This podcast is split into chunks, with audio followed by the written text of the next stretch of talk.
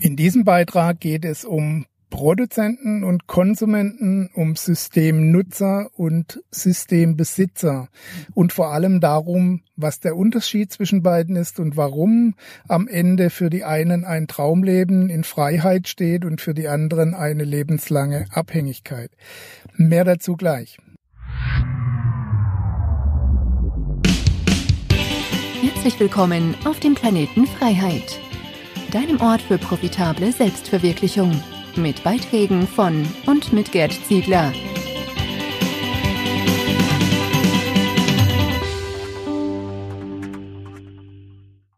Das Leben kann zu einfach sein. Ein guter Job, der reichlich Kohle bringt und den man nach dem Abstempeln in der Firma lassen kann, da wo er ist, nämlich in der Firma. Danach befreit den Abflug in ein Leben machen, in dem alles für einen geregelt ist. Daheim wartet selbst im Winter eine gut geheizte Höhle auf uns. Der Kühl- und Gefrierschrank hält unsere Vorräte frisch und wenn wir die gerade nicht verbrauchen wollen, stehen Dutzende von Anbietern bereit, uns Pizza, Döner, Fastfood oder sonstige Speisen direkt ins Haus zu liefern. Selbst wenn wir uns entschließen, das Essen selbst zu holen, was bei uns auf dem Land dramatisch schneller geht als in der Stadt, brauchen wir teilweise das Auto nicht zu verlassen. Alle Waren und Dienstleistungen können auch rund um die Uhr online bestellt werden und sie werden teilweise schon am nächsten Tag frei Haus geliefert. Ist das nicht schön? Wer Unterhaltung will, braucht nicht mehr ins Kino oder Theater gehen. Dafür hat man heute sein Heimkinosystem mit Riesenbildschirm und Dolby Surround Subwoofer kombiniert mit einem Pay-TV-Abo, das einem Zugang zu allen Arten von Unterhaltung liefert. Je nach Gusto für jeden was dabei. Es ist diese Bequemlichkeit, die Konsumenten von Produzenten trennt. Schauen wir mal einen Schritt zurück. Was braucht es denn alles, damit wir diese Annehmlichkeiten in Anspruch nehmen können? Nun zum einen Menschen, die sich immer mehr in diese passive Rolle drängen lassen, mit großer eigener Bereitschaft versteht sich, und auf der anderen Seite Anbieter, welche die Systeme dazu bereitstellen, zusammen mit den Menschen, die in diesen Systemen arbeiten. Letztere überschneiden sich dann natürlich wieder mit den Konsumenten, indem sie natürlich selbst auch wieder andere Systeme in Anspruch nehmen. Das bedeutet, die Mehrheit der Menschen ist einen Teil ihrer Zeit damit beschäftigt, die Systeme am Laufen zu halten, den anderen Teil ihrer Zeit damit, diese Systeme passiv zu nutzen. Lediglich der kleine Prozentsatz der Menschen, der die Systeme erschafft und besitzt, entzieht sich diesem Spiel. Mag sein, dass diese Menschen auch mal die Vorzüge des passiven Konsums genießen, aber sie sehen dieses Spiel aus einer völlig anderen Perspektive. Für sie ist die wachsende Bequemlichkeit der anderen eine Möglichkeit, Einkommensströme in die eigene Richtung zu lenken. Selbst Geld das sie für die Erledigung der nötigen Arbeiten bezahlen, kommt so direkt wieder zu ihnen zurück. Denn nach erledigter Arbeit frönen die Mitarbeiter wieder dem Konsum der angebotenen Güter und Dienstleistungen. Ich überzeichne hier bewusst, um den Unterschied herauszustellen. Alle Umverteilungsfantasien scheitern über kurz oder lang an genau dieser Tatsache. Die Fließrichtung des Geldes geht immer in Richtung der Systembesitzer und Systemerschaffer, egal wie viel davon jemals umverteilt wird oder umgestaltet wird. Diese Systembesitzer leben zunächst unbequemer. Sie hinterfragen Dinge, analysieren Umstände und erschaffen Neues.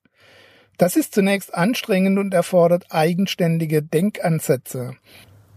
Aber sobald die Systeme funktionieren, kehrt sich das Spiel um und die Systeme verdienen das Geld, nicht mehr der Mensch, der sie erdacht hat.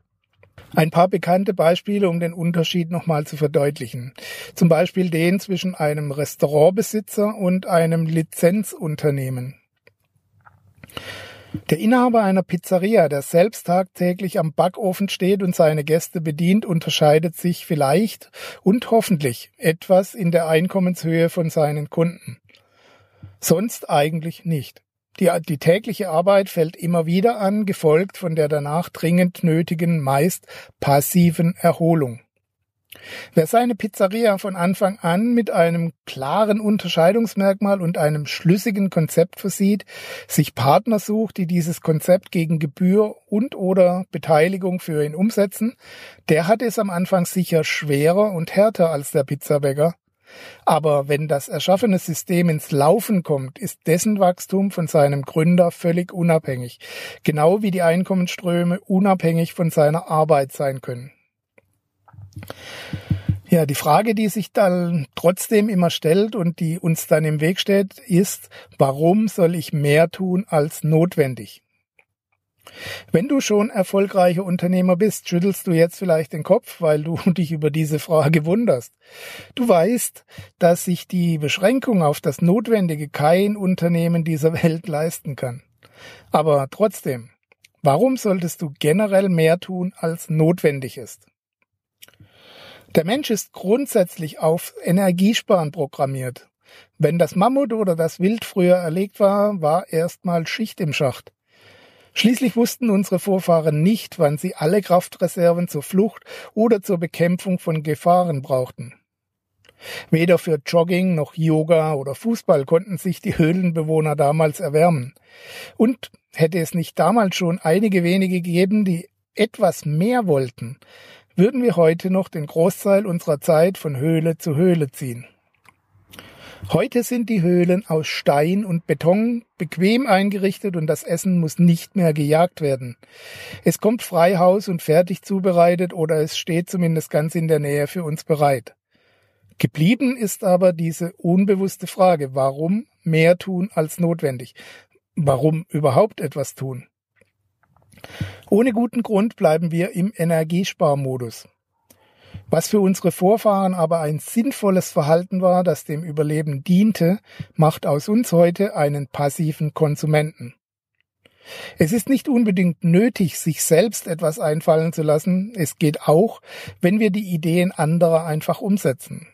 Es ist vielleicht nicht so befriedigend und erfüllend, aber auch nicht so anstrengend und schon gar nicht so riskant. Es ist nicht notwendig, mehr zu leisten, als gefordert wird, solange die anderen ebenfalls nicht mehr machen. Und genau solange das so ist, reicht das eben auch vollkommen aus.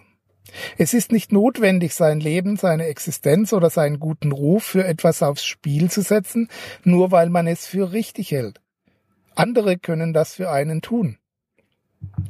Und die sollen dann auch dafür sorgen, dass es mir gut geht. Der Staat kümmert sich um die Menschen. Es ist nicht notwendig, eigene Bemühungen zu starten.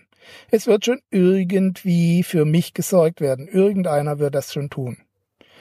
Die Älteren unter uns wissen es vielleicht noch, wie fragil so ein Staatssystem sein kann und wie schnell es in sich zusammenfällt, wenn die Grundlagen nicht mehr stimmen.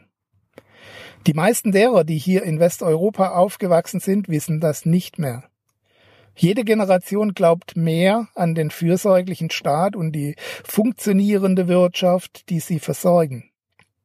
Und die meisten Politiker und Unternehmer halten diese Illusion aufrecht. Liefert sie ihnen doch willige Arbeitskräfte, die alles am Laufen halten.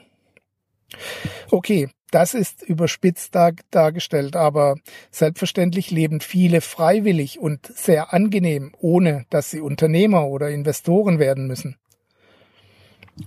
Mir geht es nur um den Denkansatz, der zwischen den beiden ungleich großen Gruppen liegt. Letztlich sind wir alle immer mal wieder Konsumenten und es ist manchmal sowohl nötig wie auch angenehm, einfach passiv zu bleiben, nichts zu tun und sich von irgendeinem Blödsinn im Fernsehen berieseln zu lassen. Wenn das aber zur Regel wird, kannst du dir große Träume und Ziele ganz einfach abschminken. Es ist unheimlich schwer, sich aus diesem bequemen Kreislauf aus gedacht und gelebt werden zu befreien. Wie eine süße Droge lullt dich dieses Verhalten ein und zieht dich mit sich. Irgendwann wirst du handeln.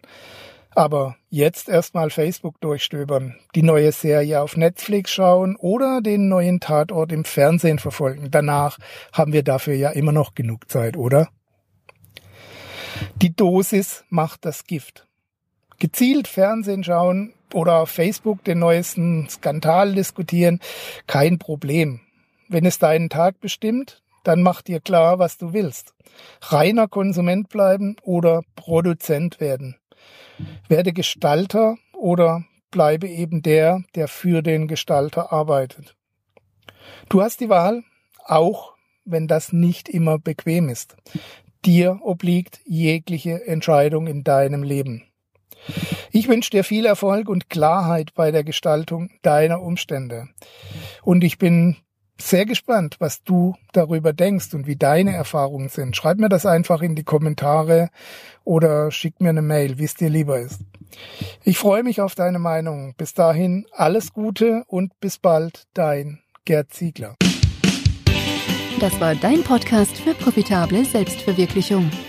Wenn dir die Inhalte der Show gefallen haben, dann bewerte sie bei iTunes mit 5 Sternen und gib uns eine kurze Rezension. Damit hilfst du dem Planet Freiheit, auf Sendung zu bleiben. Bis bald.